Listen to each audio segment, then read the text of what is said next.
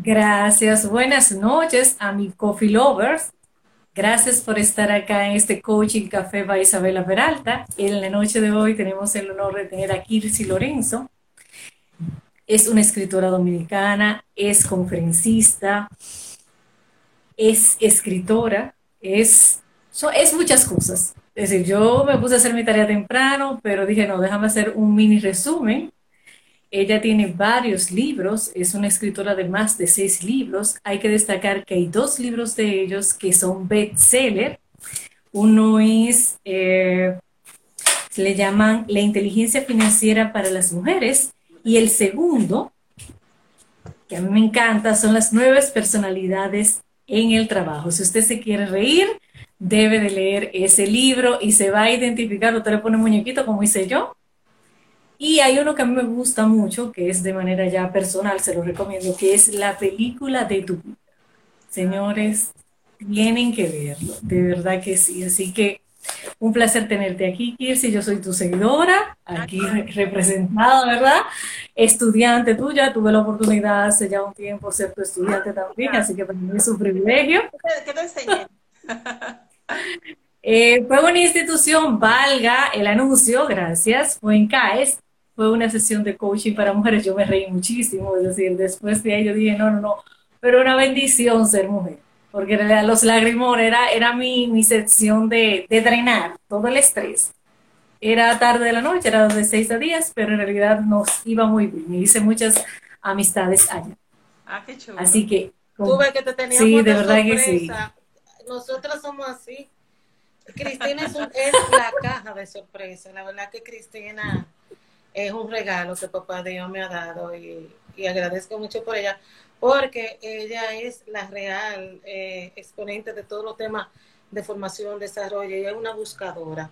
Y ya tú sabes, ¿verdad? Cuando las personas somos buscadoras, ¿a qué se refiere esto?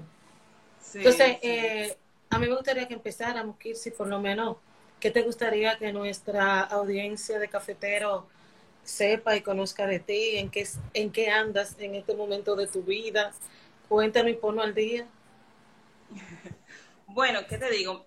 Lo que la gente no se imagina es que mi carrera inicial es informática. Fui programadora por cinco años y programaba bien. Pero tú sigues eh, programando porque tú trabajas con gente. Eso es programación. Sí, pero, pero la gente no se imagina como un perfil de, informático con alguien que comunica. Eh, yo, yo estudié licenciatura en informática, trabajaba en Ceros, en GBM, y en ese mundo eh, hice un cambio de carrera para trabajar menos horas, porque yo era de las personas que amanecía trabajando y ya eso me estaba trayendo problemas con el que era mi esposo en ese momento. Entonces, como una buena niña sumisa, como lo veremos luego en el enneagrama, que quiere hacer siempre lo correcto, entonces yo tomé la decisión de cambiar de carrera, eh, hice una maestría en mercadeo y fui mercadóloga por 20 años como mercadóloga tenía un equipo de chicas que trabajaban para mí en el laboratorio de Doctor Collado como gerente de marca. Y en ese, en ese año, 2011, 2012, yo comencé a hacerle coaching sin darme cuenta. Yo le daba conferencias motivacionales, yo me buscaba cosas en internet, armaba un, PowerPoint, las reunía en un hotel y hacía una reunión trimestral por mi cuenta, ninguna gerente de marca hacía eso, para yo motivarlas y, demostrarles que cuando ya tenían una meta, ella la podían conseguir. Y ahí comencé yo a andar en ese mundo. Para esa, e, para esa fecha, para esa época, ya yo tenía mi edificio construido, yo tengo varios apartamentos, en total 17, que los tengo rentados. Entonces, en ese momento yo, yo dije, tengo que tomar una decisión, ya yo no tengo que trabajar horario full. ¿Qué voy a hacer con mi vida que me permita ser productiva, pero que también me permita hacer algo que me guste y que no me obligue a tener un horario? Y entonces, ese camino que yo había iniciado de forma, de manera informal con mi equipo, entonces ya eso fue como una confirmación, a coach. Y en ese momento, entonces me certifiqué con Arturo Orantes de México y Alex Acra. Y eh, eso fue en el 2013 y ya al día de hoy han, han caminado ocho años, ocho años de experiencias maravillosas, de aprendizaje. Yo, tú nunca terminas de, de aprender. Es decir, yo todavía yo estoy estudiando. Acabo de regresar de, una, de una formación en España y volví y me inscribí en otra formación de España con otra persona y no sé cuándo voy a terminar de estudiar. Pero aquí estamos porque Nunca. algo que yo descubrí que no lo sabía al principio de esta profesión de coaching es que cuando yo me hice coach, yo me hice coach porque yo quería ser famosa y, y- y tengo que admitirlo. Sí, hay que ser honesto. Yo quería ser famosa y tener ganar millones de pesos y tener mucha gente que me admirara. Ese era el objetivo al principio. Pero cuando tú te metes en este camino de verdad, te comienzas a dar cuenta de que todo eso es ego, de que todo eso es para llenar una parte de ti que está vacía y que eso no lo va a llenar. Y entonces comienzas a descubrirte, comienzas a darte vergüenza de todo lo que tú pensabas que era correcto. Y entonces comienzas a enmendar ese camino y desde ese enmendaje, desde toda esa curita que yo tengo pegada por toda parte, entonces surge una persona que puede ayudar a otros. Y es lo que hemos estado haciendo a lo largo de estos últimos años, con el compromiso y el amor de que la razón de todo esto es el, es el servicio. Kirsi, una pregunta antes de entrar en nuestro tema. ¿Por qué a la gente talentosa le da trabajo poner ese talento, que el que tú comentas, que luego que viste que el ego no lleva a otro lado, que el ego siempre es necesario, pero para hacer lo que tú haces, que es aprender, que es razonar, que es conocer. Pero ¿por qué la gente que es buena, que es brillante, le da tanto trabajo poner eso al servicio de los demás? Yo, yo, yo tengo algunas personas que yo digo, pero ¿por qué que tú tanto estás obstinado en conseguir un empleo? Ponte a dar tu curso. ¿Por qué tú tienes que hacer tal cosa si tú lo haces para otro? ¿Por qué no lo haces para tu propio proyecto de vida? ¿Por qué le da trabajo a la gente? Bueno, cuando veamos el enneagrama nos vamos a dar cuenta de que hay un perfil de personalidad que, bueno, hay varios perfiles de personalidad, que el- la situación que ocurre con, con ellos, y yo me incluyo, me incluyo ahí por, por muchos años, tengo 48 por 45 años, es que estamos muy pendientes de nosotros mismos, de lo que piensan los demás, de lo que, de lo que creen para lo que yo doy, de demostrar algo de lo que no somos ni siquiera conscientes. Entonces, en ese proceso de estar en ese trabajo, de demostrar, de probarnos, se nos olvida que la vida no se trata solamente de nosotros, se trata, no se trata solo de mí, sino de nosotros. Y solamente cuando tú descubres esto, es que tú eres verdaderamente libre. Y, y entonces logras brillar de la manera en que la gente está buscando brillar. Pero es, es un camino. Y, y ¿sabes lo, lo hermoso del enneagrama? Y, y es lo que me fascina, que te hace ese camino más corto. Pero vamos a entrar en materia. Cuéntanos, Ajá. cuéntanos y comparte qué, qué, qué es el enneagrama. De hecho, tengo que confesar que una vez eh, lo tomé para, para un, un programa que participé contigo, pero de verdad, mira, que yo espero que hoy tú me aclares todas mis dudas. ¿Qué es el, Ok. enneagrama? el enneagrama? Bien, el enneagrama eh, viene de la palabra ennea, que es una palabra griega, significa nueve, y grama significa estructura. Y el enneagrama es una estructura o una filosofía que tiene más de 2.500 años y que a lo largo de su existencia lo que ha permitido a las personas descubrirse a ellas mismas. El enneagrama no es exclusivo de la personalidad. El enneagrama es un símbolo tan profundo que está vinculado a las geometrías sagradas a la formación del cuerpo humano. ¿Por qué la distancia entre dos ojos es la medida de medio? ¿Por qué un brazo equivale a siete manos? Y todo, toda esa explicación eh, lógica y científica de lo que es la formación de todos los seres vivos se explica en el símbolo del enneagrama. Ahora, ¿qué pasa? Que su mayor expositor, que, que fue Jeff, en los años 1915 al 1930 y pico, comenzó a expandir su conocimiento a lo largo del mundo y llega a América y en California se reúne con una serie de psicólogos que están en esta, en esta etapa de la nueva era. Entonces, estos psicólogos con el conocimiento del enneagrama est eh, estructuran el enneagrama de la personalidad. Y el enneagrama de la personalidad es que clasifican las personas en nueve eneatipos. Cada uno con una emoción que siente más que cualquier otra y que es su talón de Aquiles. Es lo que más lo diferencia de los demás. Entonces, el enneagrama es una estructura muy poderosa para nosotros conocernos a nosotros mismos, para sacarle provecho a las fortalezas que, que, que hemos desarrollado y para minimizar el impacto de las debilidades. En el trabajo que tú haces, ¿cuál es la utilidad que reciben tus clientes? ¿Para qué nos sirve? Eh, ¿cómo, ¿Cómo yo sé que en este momento de mi vida el enneagrama como herramienta me sirve para, para qué? Ok, bueno, cuando la gente viene a mí, depende, cuando la gente viene a mis sesiones de coaching, one to one, que es un 20% de mi trabajo, o cuando me contratan para un taller de inteligencia emocional o trabajo en equipo o comunicación efectiva, entonces yo a los participantes siempre les doy el link de mi test eh, virtual para que ellos se hagan, se hagan la, la prueba y cuando ya entienden cómo son, empiezan a entender la manera en que trabajan en el equipo. Porque yo siempre quiero ser el líder, aunque no me toque. Porque yo siempre soy el pasivo. Porque yo siempre me muerdo la boca. Tengo una opinión, creo que es acertada, pero mejor me la callo. Y después, cuando pasan las cosas como yo no quería, entonces eh, estoy rumiando allá atrás, porque yo tenía la solución, pero nunca la dije. ¿Por qué yo me comporto así? Entonces, todas, todas esas formas de ser están estructuradas en el enneagrama. Entonces, cuando la gente viene a coaching, eh, siempre está buscando resultados. Entonces, ¿cómo tú vas a entender por qué llegaste a este lugar donde te encuentras en este momento?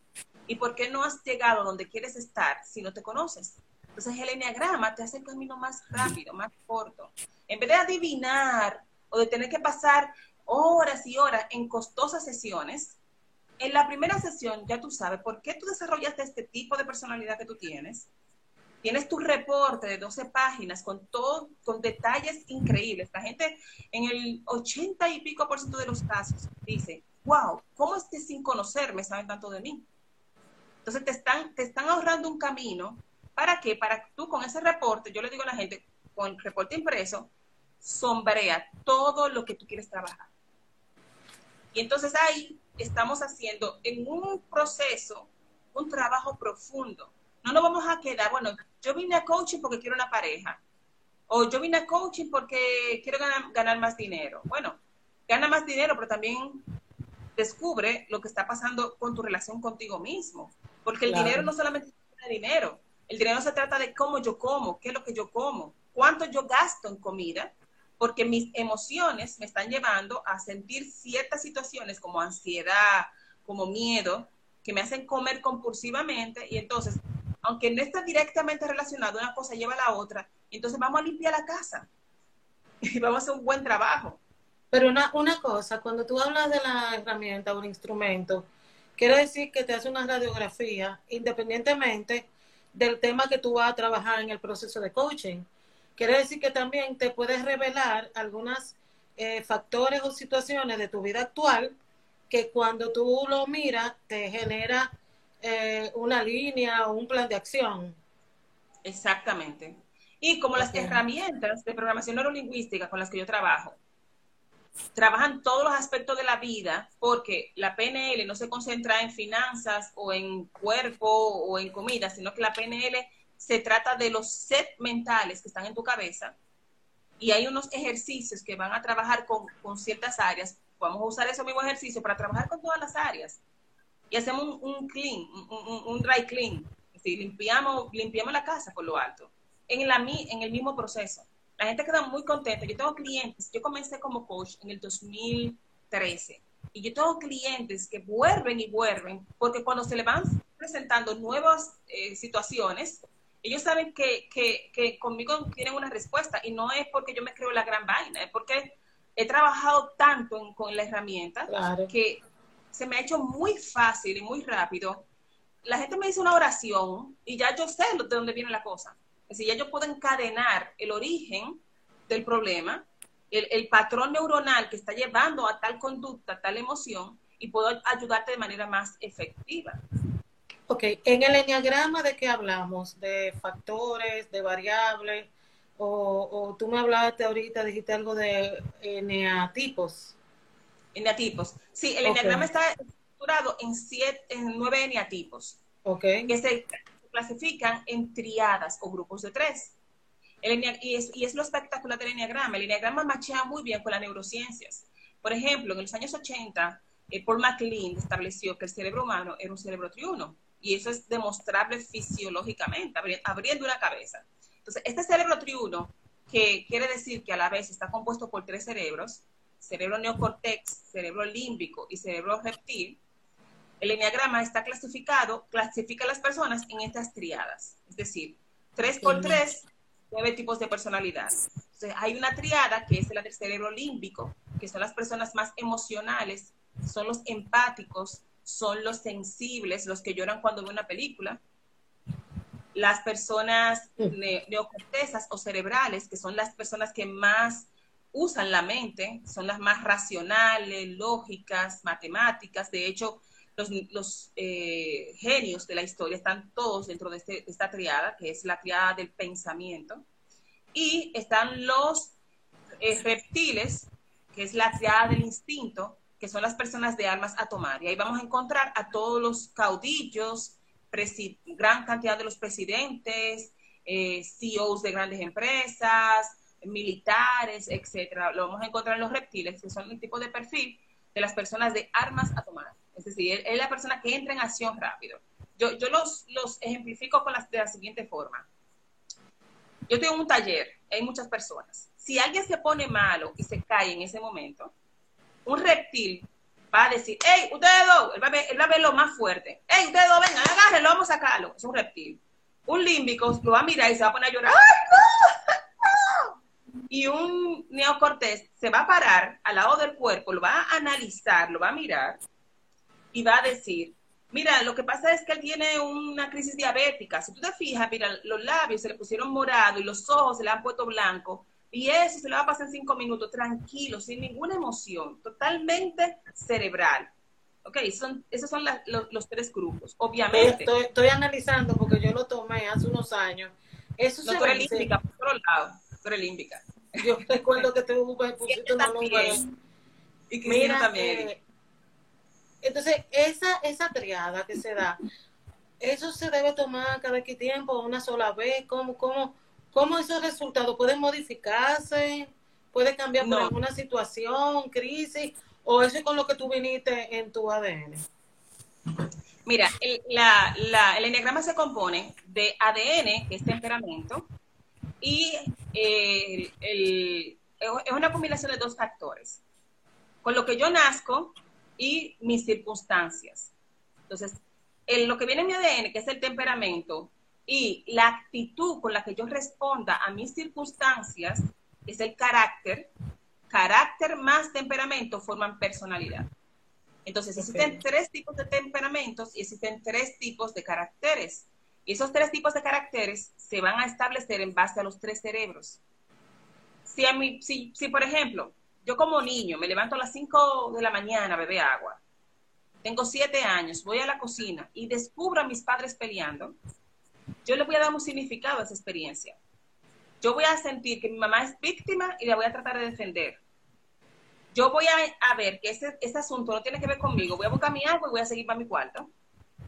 O me voy a llenar de rabia, pero como sé que papi es mayor que yo y no puedo hacerle nada, al otro día, al primer muchachito que yo me encuentro cruzado en el colegio, voy a Y ahí viene y se desata el reptil. Entonces, si esa conducta de agresión o de miedo o de desentendimiento se repite con cierta frecuencia entre los dos y los ocho años, que es cuando se forma la personalidad, entonces uno de estos cerebros en mí va a primar por encima de los demás. Claro.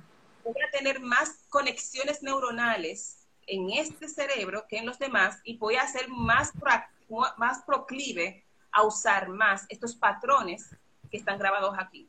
Algo importante que recordar es que el cerebro humano desde hace 100.000 años, por una situación de supervivencia, ha aprendido de forma biológica a que cada cosa que tú haces por más de 21 días se convierte en un patrón neuronal automático. Lo que nosotros llamamos en el lenguaje coloquial eh, una rutina. Entonces, las personas tendemos a no darnos cuenta de que las emociones que sentimos entre los dos y los ocho años, yo, era muy ñoña y me cargaba mucho porque yo lloraba, porque yo lloraba, o yo aprendí a ser fuerte porque descubrí que el, llorar no servía para nada, eso ya se vuelve automático en mi cerebro y ya yo desde ese patrón neuronal comienzo a interactuar, primero con mis padres, luego con mis hermanos, luego con los compañeros en el colegio, luego en la universidad, luego con el mundo, desde esos patrones que ya están grabados automáticamente en mi cerebro. Una pregunta. En este tema de la pandemia, del COVID, ¿tú crees que esto puede impactar de una manera en todo esto de lo que es eh, la parte del enneagrama, en nuestro carácter, en nuestra personalidad, si nos mantuvimos durante muchos años ante una crisis, una investida que nos ha dado y no ha cambiado hasta la manera de actuar, de ser, de pensar, de amar. Esto es parte del proceso que ustedes se está investigando o no necesariamente por, por ser una crisis. todo el mundo, todo el mundo en la pandemia, bajo la cuarentena, bajo todas las circunstancias, reaccionó a la situación desde su tipo de personalidad. Ah, es que okay. tuvo un tipo de crisis. El 4 tuvo otro tipo de crisis. Los 6 se, pusieron, se pusieron locos y paranoicos. Es decir, cada tipo de personalidad tuvo una forma de reaccionar porque son emociones. Es decir, nosotros tenemos las emociones primarias ya, ya, grabadas. ¿Qué detona que yo me sienta feliz? ¿Y qué detona que yo soy un 3? ¿Qué, ¿Qué, detona que yo sea feliz? ¿Y qué detona que un 4 sea feliz? Entonces, cuando pasó... Tú no puedes dar un, eh, una como explicación de, quién es uno, quién es dos, porque yo, yo necesito, ya yo sé que yo soy límbica, ¿verdad? Pero, ¿cuáles son esos eneatipos? ¿Y qué características o cómo, no sé cómo tú quieres compartirlo, porque parte de lo que la audiencia aquí se lleva siempre es un aprendizaje, una tarea por hacer. Ok, bueno, yo puedo hacer, hacer un resumen y a medida de lo que vaya surgiendo en las descripciones podemos eh, detenernos y, hacer algún, algún hincapié. Ok. Vamos con el uno. Vamos en orden cronológico. Eh, antes de entrar en la, la, descripción, voy a detallar cuáles son cada, cada uno. Por ejemplo, el grupo reptil. El grupo reptil, que son los que más usan el cerebro reptil, el grupo del instinto, son el 1, el 9 y el 8. Esos son los reptiles. Los límbicos son el 2, el 3 y el 4. Esos son los emocionales. Y los neocorteses o analíticos son el 5, el 6 y el 7. Entonces, basado en esa, en esa estructura, es interesantísimo porque cuando tú ves el símbolo del enneagrama, tú ves a qué cerebro se mueve cada uno y tú entiendes muchas conductas solamente viendo el símbolo. Como por ejemplo, que los límbicos, hay muchos límbicos que son malos en las matemáticas como y hay muchos neocorteses que son totalmente eh, eh, son, no son empáticos, muchos neocorteses, no, no se mueven al cerebro límbico y por eso tienen ciertas conductas en los ámbitos laborales. Pero me voy a los detalles. ¿Un enneagrama puede, una evaluación con el enneagrama puede predecir el candidato que, que es compatible con el puesto y qué yo me voy a encontrar y qué no me voy a encontrar una vez lo contrate. Yo trabajé con un subdepartamento del Popular. Yo no conocía a nadie. Le hicimos una prueba a 24 personas de esa estructura. Y yo trabajé con el organigrama y coloqué los números en cada posición. Y yo les dije a ellos, esto no tiene conflicto. A este le gusta sobresalir en las reuniones, este hace esto, este no, este, está, este no te va a durar mucho. Y ellos, ellos decían, pero, pero que tú eres bruja. No, no es brujería, es, es, es conocimiento. Las personas son predecibles. Hay un perfil de personalidad que dura de 1.5 a 3 años en una empresa, porque es un perfil muy competitivo, pero también es un perfil muy preparado, pero también es un perfil muy sensible a la crítica. Entonces, cuando se encuentra con otro parecido que está compitiendo como él, pero que quizá le lleva edad o malicia, llega un momento que el pulseo se vuelve tan fuerte que lo que hace la persona es que salta de la posición. Entonces, toda su inteligencia y toda su preparación se la lleva y la empresa pierde. Porque son personas Oye, muy yo me quiero, yo me quiero formar y certificar en eso. Vamos a hablar, porque mira, es que yo conozco tantas herramientas, tú sabes que tengo más de 20 años en, en psicometría, yo comencé cuando, cuando el 16 FP no existía, ya yo estaba en la fila aplicándolo. Pero me llama mucho la atención y sería sumamente interesante porque tú sabes que en el trabajo que uno hace, sobre todo yo que trabajo mucho con, con desarrollo de talento, me imagino que también puede servir mucho para el análisis vocacional de profesión. Claro, claro. Eh, la, las, el, bueno, en este, en el libro de las de la personalidad del trabajo, hay, un, hay una subdivisión donde yo explico para cada eneatipo las carreras ideales y las carreras en las que no debería intentar por sus fortalezas y sus debilidades. Porque estos cerebros, a la, a, a la vez de que te han permitido desarrollar un tipo de personalidad, también te han permitido desarrollar unas fortalezas y unas habilidades. Entonces, con entender esto te permite entender muchas cosas. Pero okay. me voy a la descripción. Okay. Mira, vamos a un orden cronológico y comenzamos con el 1. El 1 es el, es el perfeccionista, o también se le llama formador. Es una persona que quiere hacer lo correcto. Es una persona honesta, justa, trabajadora, muy trabajadora, que, que, busca la perfección en un mundo imperfecto, donde son nueve tipos de personalidad y la única perfeccionista es él. Así que ya tú sabes todo lo que el pobre, el pobre coge. De hecho, sufre mucho perfeccionista, porque en esa búsqueda de la perfección eh, y gente que no quiere arreglarse, eh, se vuelve su emoción más limitante, la ira. Ira que va a ir en escaladas, desde la ira, que es el, el tope máximo, a la frustración, la irritabilidad, la crítica, etcétera. Hay tres cosas muy características en el perfeccionista que son eh, un aire de superioridad, a veces no con intención, sino como es alguien que se ha trabajado y que ha leído, entiende que su verdad es la verdad. Y tú sabes que en coaching nos enseñan que hay tres verdades, que son la mía, que es la que yo puedo ver, la tuya, que solamente la puedes ver tú, y en el medio de los dos, la verdad absoluta, que ninguno de los dos la puede ver. Entonces, el, e, es, ese es el reto del perfeccionista, entender eso. Otra okay. cosa que tiende el perfeccionista es hacer muy crítico. Existe un órgano en el cerebro que se llama corteza orbitofrontal.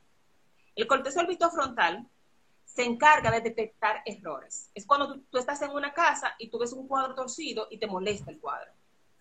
Tú estás mal si te paras y lo enderezas, porque ese no es tu problema.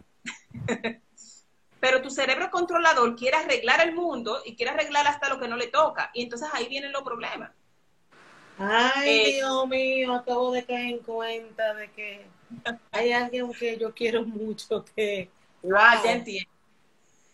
Sí, el, el, el, son de las que se van, por ejemplo, como piensan que está el cuadro o cómo debe ir.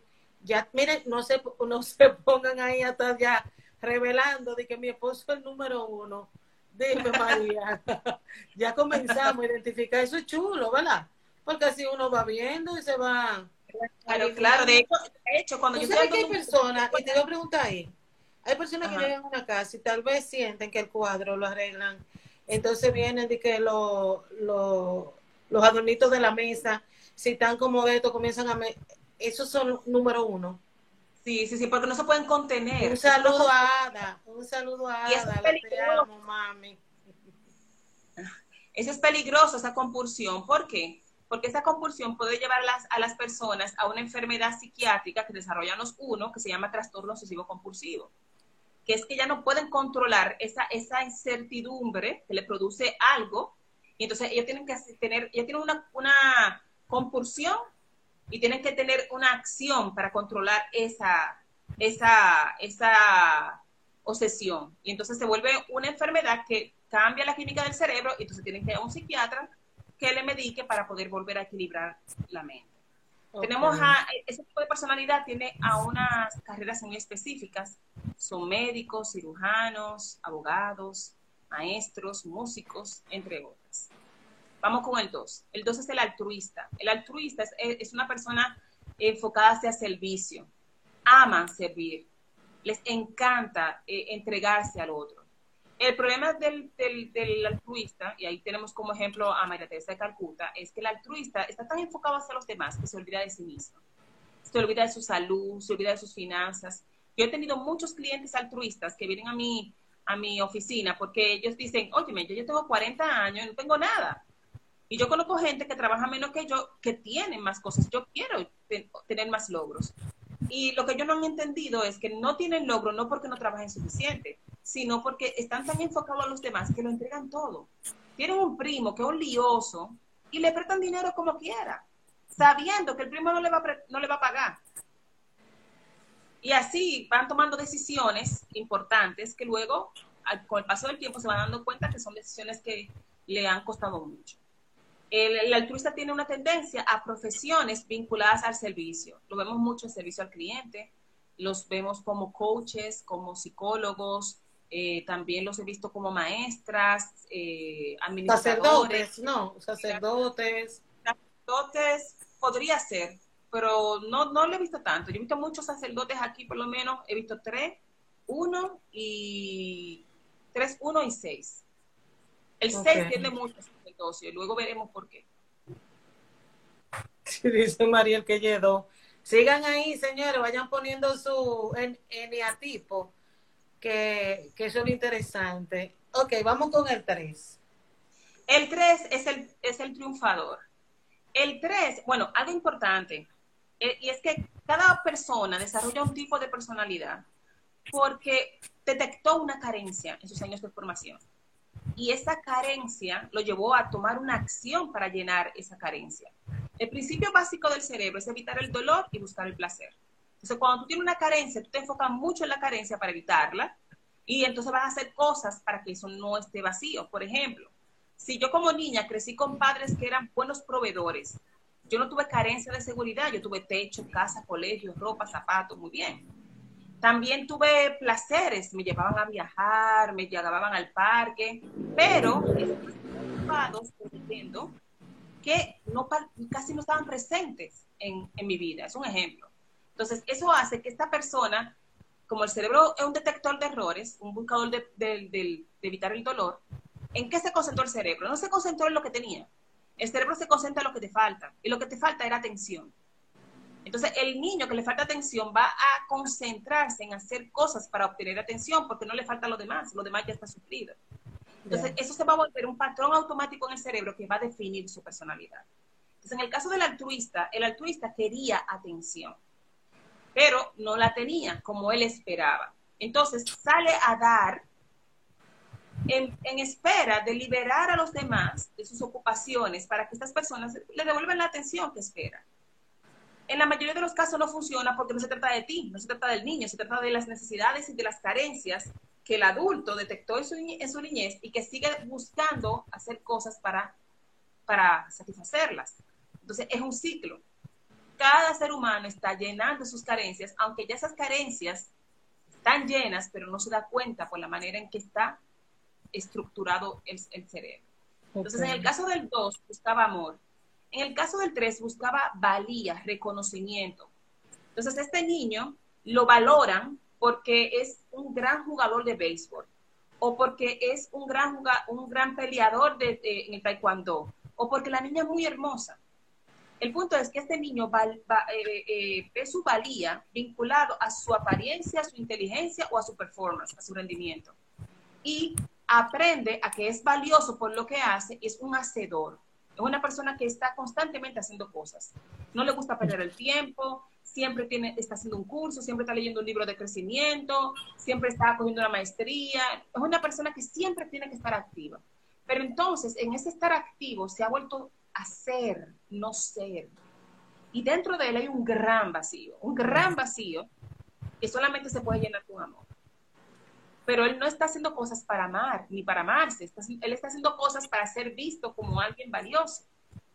Entonces, como lo que está haciendo no le está trayendo amor, entonces es una persona que a pesar de mucho éxito y a la luz de la vista pública, tiene todo lo que todo el mundo quisiera, el marido, los hijos, el carro, todo lo que todo el mundo quiere. Pero tiene un vacío existencial.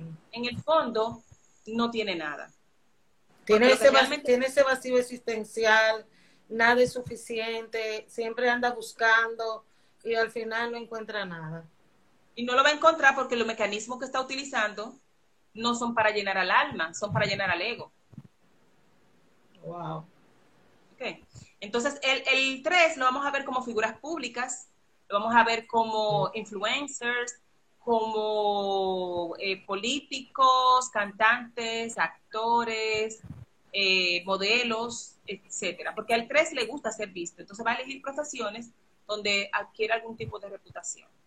Okay. Tenemos al 4, que también es del grupo emocional, como el 2 y el 3, eh, que es el melancólico. El melancólico es una personalidad muy difícil, es la más compleja de todas, porque el melancólico también quiere amor, pero él siente que se lo negaron, y entonces él lo que hace es que se llena de sentimiento y se aísla del mundo. El melancólico es el depresivo del enneagrama. Es el que escribe esas canciones portavenas que a todos nos, eh, nos emocionan.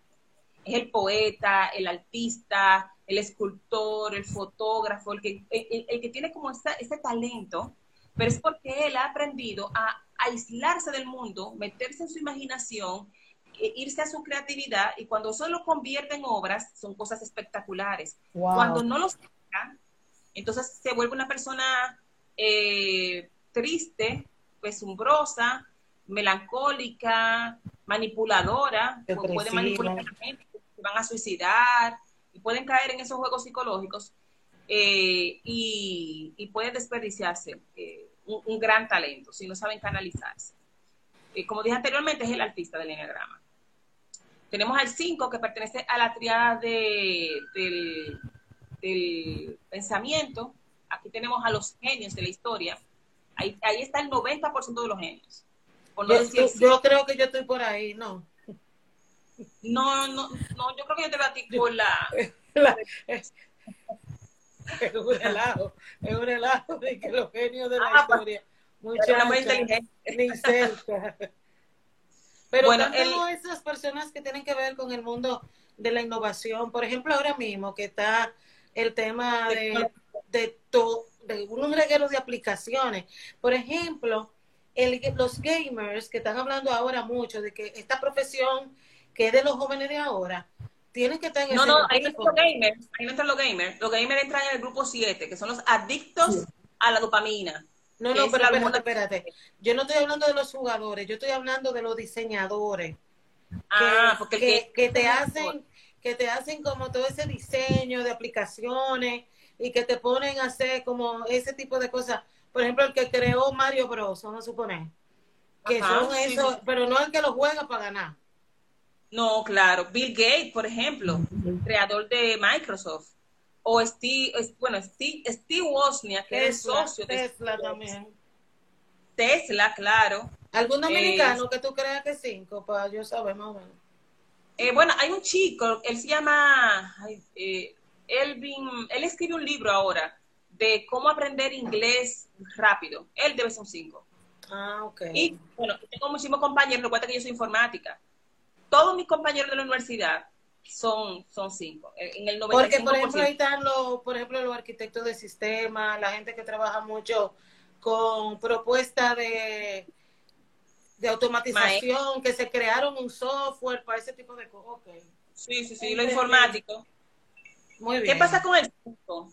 El 5 fue un niño que pasó mucho tiempo solo y llenó ese tiempo con curiosidad. Él salió a desarmar las cosas. Él quería entender cómo funcionaban y, y jode tanto que termina entendiendo. Y entonces es, es, es el inventor, es el constructor, es el que descubre la medicina para una enfermedad X. Y por eso ahí, ahí vamos a encontrar a médicos forenses, ahí vamos a encontrar científicos, inventores, matemáticos, eh, vamos a encontrar informáticos, también periodistas, porque eh, eh, él es como el, el de la curiosidad, el 5 es el de la curiosidad. Ok. Y usa áreas del cerebro que otros no usan y por eso ahí encontramos al genio de la historia, porque mientras tú y yo y, Cristina estábamos jugando con los demás, socializando, ellos estaban aislados, tratando de descubrir cómo funcionaba algo y no lo soltaron hasta que dieron con el punto. Y gracias a ellos, señores, tenemos la vida como la tenemos cómoda. Este celular Claro. lo inventó un 5. La silla donde yo estoy sentada la diseñó un 5. La mesa, todo, todo lo que nosotros usamos, que nos hace la vida más cómoda, fue gracias a un 5. Gracias, señor. Todo esta, toda esta luz que tienen a uno con un calor, que no hay forma para uno poder verse bien. Pero también pueden entrar algunos arquitectos, no, algunos No, el ingenieros. arquitecto es cuatro. El arquitecto es 4, porque el 4 es el de la creatividad, la imaginación, el Ya, diseño. entendí la diferencia, ok. Claro, eso no quiere decir que no haya un eneatipo de otro tipo en otra carrera, pero, pero la mayoría la vamos a encontrar distribuidas así. Perfecto. Tenemos al 6, que es el, el 6 es el leal, también se le llama el desconfiado. Ahí vemos a lo, mucho a los sacerdotes, porque el desconfiado quiere justicia. El, el desconfiado tiene dos escenarios. Es hijo de un padre desconfiado que lo sobreprotege y lo, vuelven, y lo vuelve una persona miedosa, o fue un niño que fue maltratado, que no fue protegido, y él dice, si yo no puedo confiar en estos, que son los que me tienen que cuidar, ¿en quién voy a confiar? Y entonces es un buscador de la justicia. Esas los abogados. No, los abogados, los, los, abogados buscan la perfección. Entonces, ah, lo vemos como perfeccionista. Aunque, por ejemplo, Pincho es un 6 y es abogado. Es decir, que podemos encontrar algunos abogados también en el 6, pero hay más, sí, hay más uno que, que 6. Ahora, ¿qué pasa con el 6? El 6 quiere que el mundo esté, sea correcto. Entonces, es controlador, es nervioso, es ansioso, es el tipo en la fila que pelea por todo. Eh, es el sindicalista, es el que sale a pelear por el aborto, la marcha verde, cualquier tipo de causa. Si él se siente identificado con ella, él va a dar hasta la vida por ella. Porque como es, es el leal, él, a lo que él, en lo que él cree, él se somete. Todos esos eh, jóvenes que andan con esos con esa línea de voluntariado, el 4%, que han logrado cosas. Eh, por ejemplo, lo que Loma Miranda, eh, ese tipo de personas entran en ese eneatipo. Claro, pueden haber algunos filtrados, pero una gran mayoría puede ser seis. Tenemos al 7, que es el gamer, y el 7 eh, nos va a sacar una sonrisa a todos, porque el 7 es el que está bueno y lo sabe. El 7 es el más... De que está bueno y lo practica. Sí, sí, sí. Fue el hijo más pequeño, fue, fue muy amado y aprendió a salirse con la suya a muy temprana edad.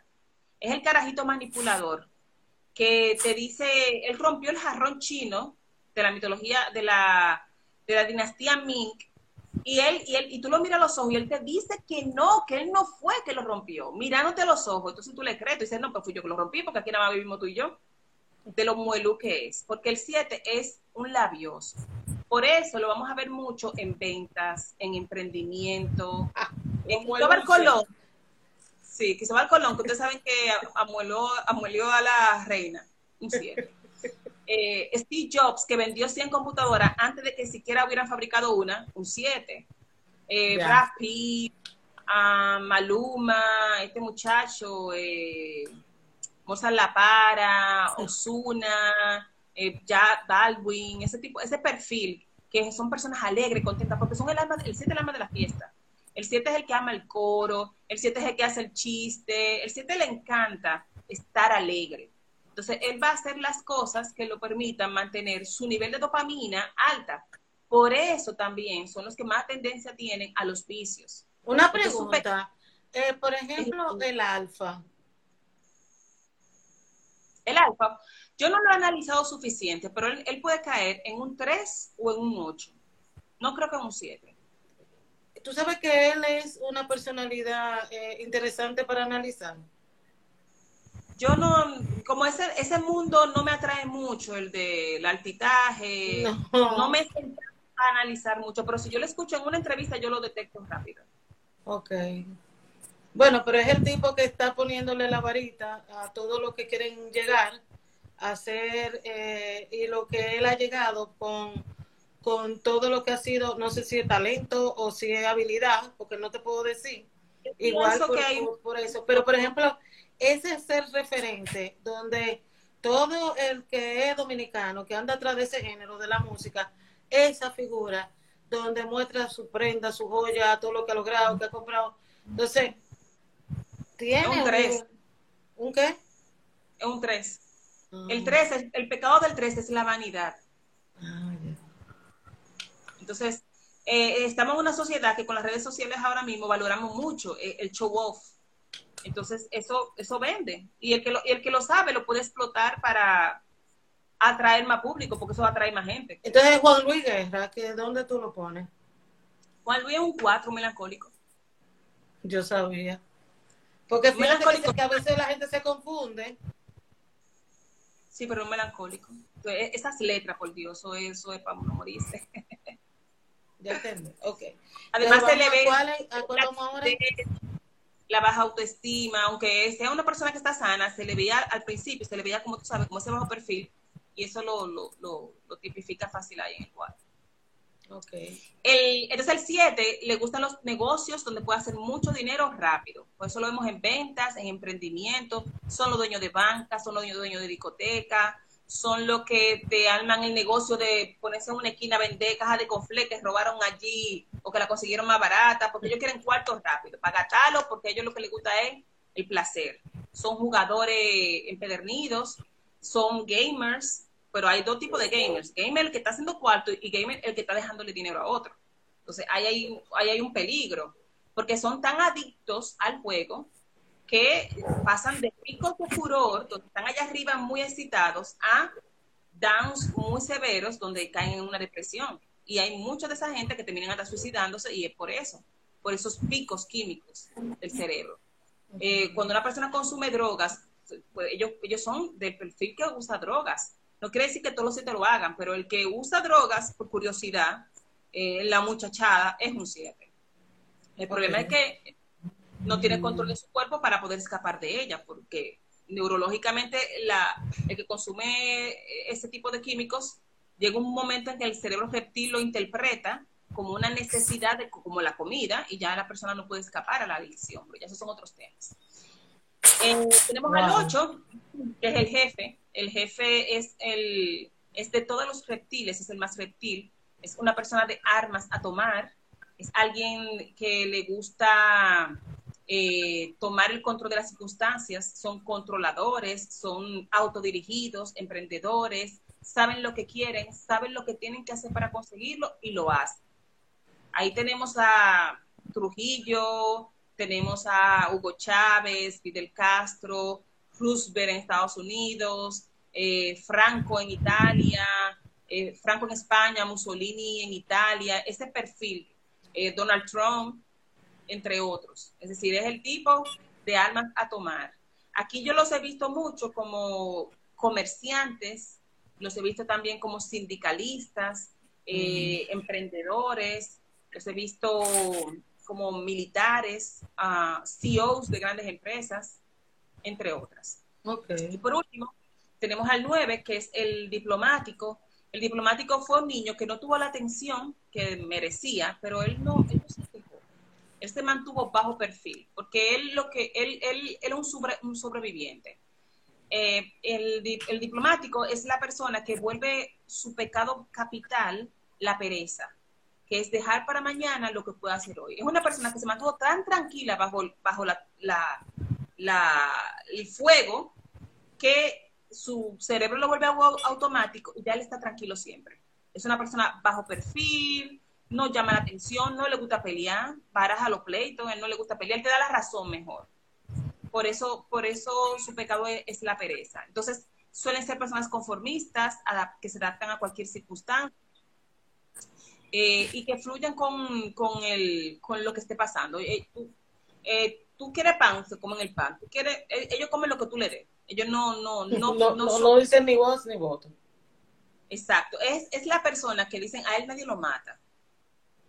Y es la persona que dice, para mí lo más importante es mi paz. Es una gente que tú le mandas un correo con, con bomba, eh, eh, cometa, tú le mandas de todo, tú le mandas esta mala palabra a un correo y nada, y no. No le inmuta, no se inmuta a nadie. Yo lo digo, que esa es la gente de un planeta que se llama Ganímedes, que ellos viven en su mundo, en Ganímedes, y es chulísimo, porque ahí, mi amor, no hay cero estrés, ahí no hay problema, modo sí, paz y amor. Porque es un tipo de personas que va dejando tanto para después que los problemas le explotan, que le van a explotar. Entonces también suelen ser pasivos agresivos, que es que no quieren hacer algo, no te lo demuestran porque no les gusta el conflicto, pero por dentro están molestos. Entonces fácilmente en cualquier momento te estallan de una manera que tú dices, ¿pero qué fue? ¿Qué pasó aquí? Obviamente, fue una gente que dejó acumular hasta un punto donde ya no pudo más. O sea, ahí tenemos los nueve tipos. Cada uno tiene fortalezas, cada uno tiene debilidades. Yo lo que les digo es, sal a descubrir tu tipo de personalidad, pueden entrar a mi página web www.kirsilorenzo.com e ir a la parte de Enneagrama y hacer el test gratis. Porque el conocimiento... Oh, oye, mira, ahí estaba una persona diciendo que tiene de que todos en mi familia son melancólicos. Entonces, las personas pueden coger su Enneagrama y le llega su reporte. Kirsi.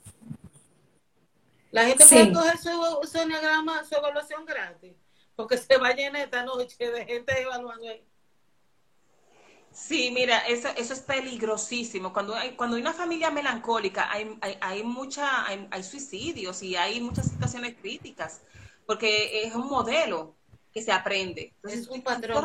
Mira, tú estás diciendo algo, y ahora con ese comentario, ese eneatipo, porque Cristina preguntó que si uno puede cambiar su eneatipo, pero también ese eneatipo puede venir desde un hereditario, transgeneracional, puede ir ocurriendo en varios miembros de diferentes generaciones? Mira, lo que pasa con, el, con, los, con los tipos de personalidad es que hay un temperamento que es hereditario, eso está en mi ADN, y hay tres tipos de temperamento. Entonces, dentro de una misma familia, tú puedes ir, tú, tú vienes trayendo el mismo temperamento, pero las conductas se aprenden. Las formas de actuar de una persona tú las copias de la que está cerca de ti. Entonces, imagínate tú yo como una niña de cinco años, curiosa, deseosa de descubrir la vida, y mi mamá cuando le pasa algo grave se tira en una cama y sufre y llora y le echa la culpa a todo el mundo. ¿Qué, ¿Qué significado le voy a dar yo al mundo? Yo voy a pensar que el mundo es cruel, que el mundo es malo, que no tengo suerte. Entonces son modelos aprendidos. En la mayoría de los casos son, son set mentales que nosotros le transferimos a la gente y no nos damos cuenta. Pero nosotros somos, nosotros somos los modelos que nuestros hijos van a copiar. Lo que yo, mi visión del mundo, yo se la estoy transfiriendo a mis hijos de forma inconsciente cuando yo hablo, cuando yo me expreso, cuando yo abro la nevera y encuentro las cosas, no la encuentro. ¿Qué yo hago? Maldigo, eh, eh trallo, rompo. Todo eso me están mirando y me están copiando. Entonces, eso es lo que al final se convierte en, luego en un, en un perfil de personalidad que no cambia. ¿Por qué? Porque una personalidad son muchos segmentales. Estamos hablando de billones de signasis, billones de conexiones neuronales que solamente se podrían borrar con una lobotomía. Y ustedes saben que en los años 60 se usaba la lobotomía y no funcionó porque el día de hoy ya no, no la usan. Entonces, lo que uno sí puede lograr es erradicar las conductas dentro de mi personalidad que, a mí no me sirven o que no le sirven a la gente a la que yo amo. Y yo eliminando lo negativo de mi personalidad y sacándole provecho a lo positivo, desarrollo, desarrollo el lado sano de mi personalidad, pero la, personalidad nunca se cambia. Por ejemplo, yo me he trabajado bastante y me ha costado tiempo, dinero, lágrimas, personas en mi vida, todo el proceso de, convertirme en, en, en un tres sano yo me hago el test ahora y yo salgo 5, pero yo sé que yo soy un 3. Yo no soy un 5, yo no me he cambiado al 5. Obviamente yo he evolucionado, pero yo sigo siendo un 3 de, a otro nivel. Cada tipo de personalidad tiene nueve niveles. En el nivel 9 ya la persona desarrolla una enfermedad psiquiátrica o psicológica, depende del tipo de personalidad, porque cada personalidad tiene su tipo de, de patología. Por ejemplo, una patología en el 3 es la esquizofrenia. Y las redes sociales están llenas de tres esquizofrénicos que no están diagnosticados pero una cosa peligrosa, porque andan dándole consejo a la gente que, y hablan con tanta seguridad que la gente dice, no, no, si, ella, si él lo está diciendo, yo lo creo. Pero son personas que hay que mandarlo a un psiquiatra, porque están mal, están desequilibrados. Entonces, una, en el nivel inferior está una persona con una enfermedad psiquiátrica. Y en el nivel superior, en el nivel 1, está la persona que ya conecta con Dios, sabe a qué vino este mundo, vive en el mundo, está en el presente, no está en el pasado ni en el futuro, está viviendo en el presente y está sano. Entonces, del 9 al 1, todos caemos en un nivel. Cuando yo comencé en el enneagrama, yo estaba en un nivel 7. Yo era ambiciosa, yo era mentirosa, porque el 3 es mentiroso, yo era inescrupulosa, hacía muchas cosas de las que hoy me, siento vergüenza. Pero cuando las vi y me hice el test, y yo dije, miércoles, que yo soy eso, yo me hice el, tres, el test tres veces porque yo no quería aceptar que esa era mi personalidad. Hasta que me tocó aceptar, hasta que me tocó, no había otra forma.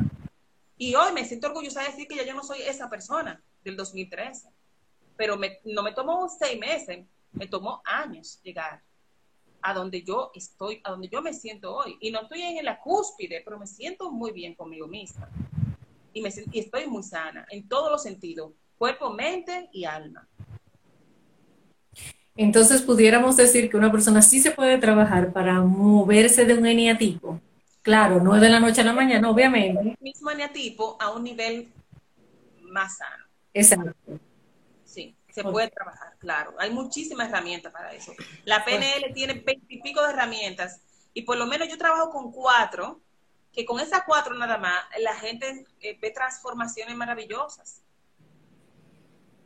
Bueno, mira, yo estoy de acuerdo con Teresa allá, una colega muy querida, de que esta explicación, lo que quiero es cerrar y mandarme huyendo a entrar a tu página y volver a evaluarme. Yo de verdad, Kirsi, eh, no puedo decir otra palabra que no sea gracias, porque cuando uno eh, se le pone la piel de gallinita y uno quiere eh, y te quiero, quiero conectar esto con una situación en particular. Tú sabes que esto que uno hace es por amor, por pasión o por sentido y propósito. Cuando uno hace este tipo de cosas y este tipo de trabajo, que lo veo en el tu trabajo que tú realizas, yo creo que es más grande que lo que uno piensa o siente en una estructura del alcance del trabajo que estamos haciendo.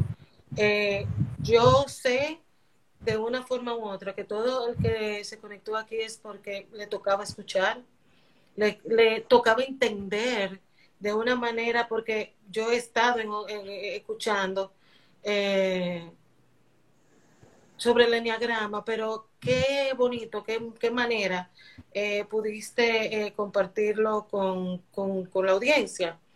Yo lo que hago es que les recomiendo siempre a las personas vayan a, tu página, evalúense. Pero si tú puedes decir eh, puntualmente eh, del trabajo que estás haciendo, eh, aquí están preguntando que si tú das curso, que cuándo son, que este espacio también sea para que tú puedas promover tu servicio, porque por eso es que, que, que trabajamos juntos en el bienestar y en el crecimiento.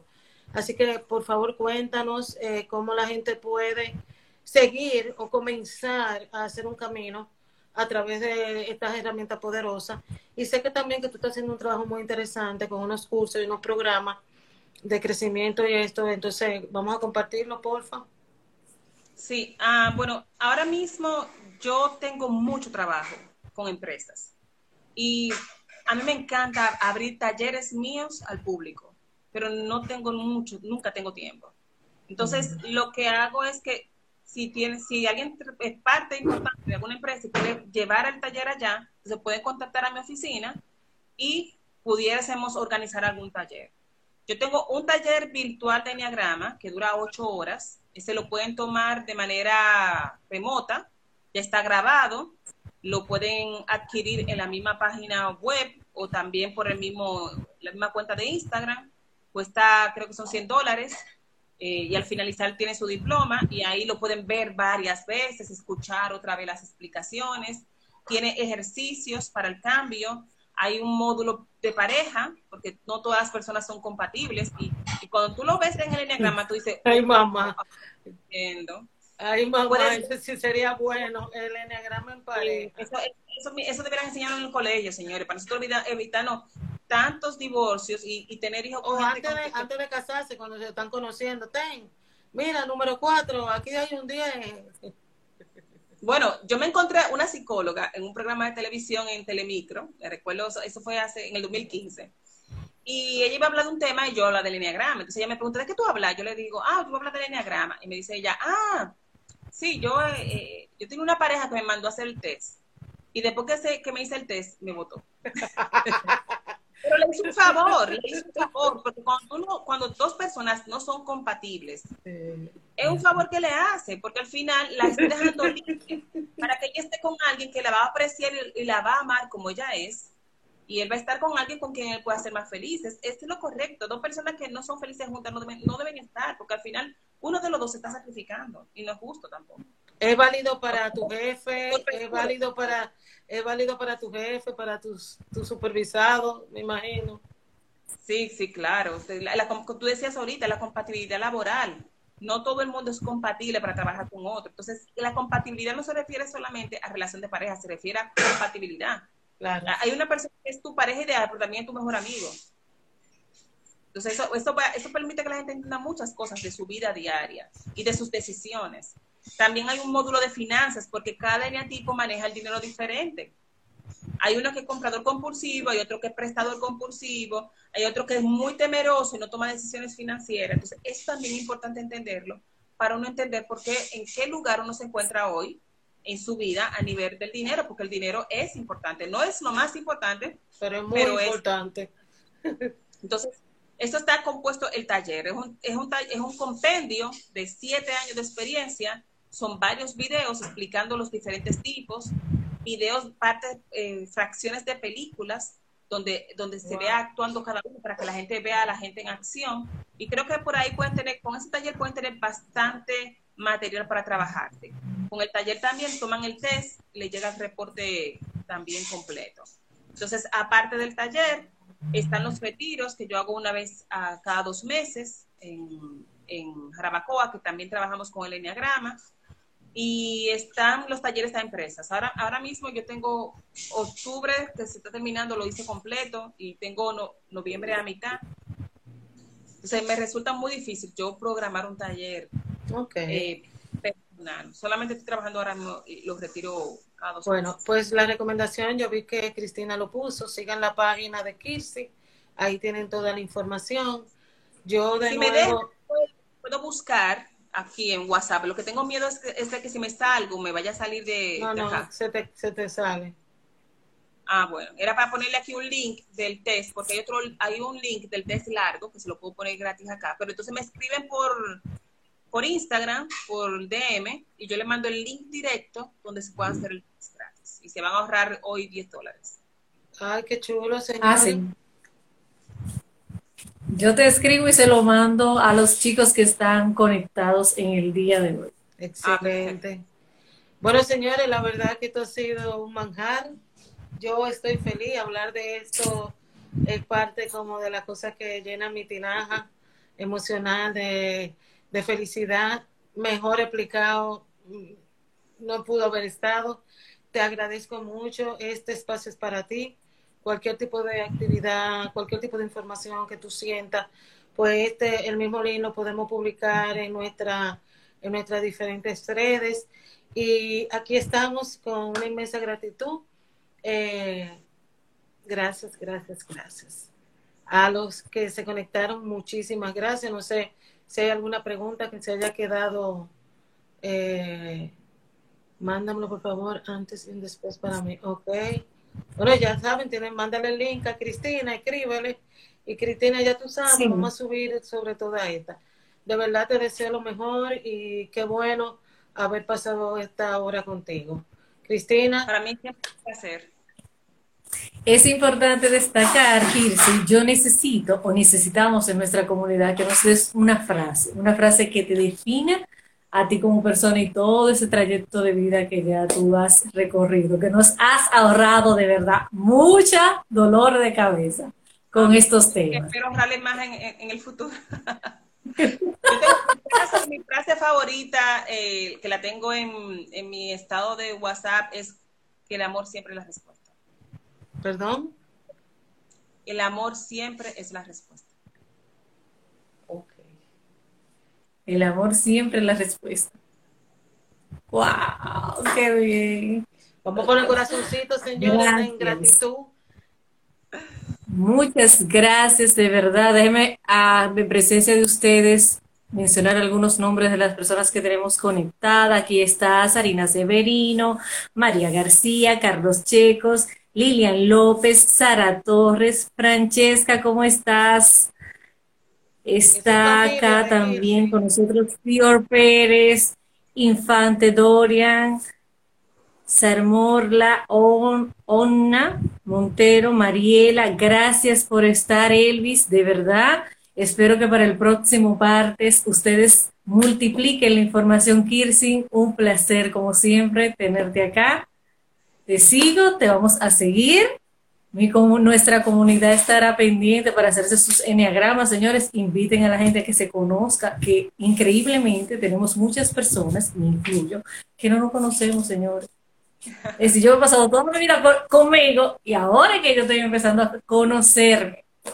Recordarle, sería bueno recordarle que dejamos este live grabado en nuestras cuentas y también estamos ya en podcast, Podcafé en las diferentes plataformas como es Spotify. Eh, ayúdame, por favor, que tú sabes que eso lo eh, Estamos en Spotify, en Tuning y Apple Podcasts. Así que estamos ahí para ustedes. Es un placer para nosotros. Yo sé que digo mucho placer, pero es de verdad. Yo no sé si se me nota a través de la cámara, pero yo en vivo soy más extrovertida. Pero en realidad es un placer tenerlo cada noche, cada martes, Mira, de 9 a Voy a poner un reto, porque no me puedo ir sin el reto. Tienen que coger el test y en la cuenta de Coaching Café compartan su eneatipo y de ese eneatipo para que también Kirsi vea y eso, comparta qué fue lo que más le llamó la atención y eso de su test. Le damos. Interesante. En esta semana. ¡Ay, sí! Sí. Los retos, vamos a ver si es verdad. Empezando por mí misma. Mi misma también va a compartir su eneatipo. Señores, gracias por todo. Pasen buenas noches. Buenas noches. Igual, bye bye. Que pasen buenas noches.